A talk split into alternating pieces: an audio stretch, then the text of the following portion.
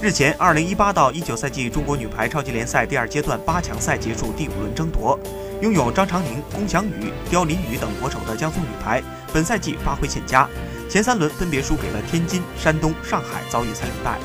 直到第四轮，他们以三比零零封广东，才止住颓势。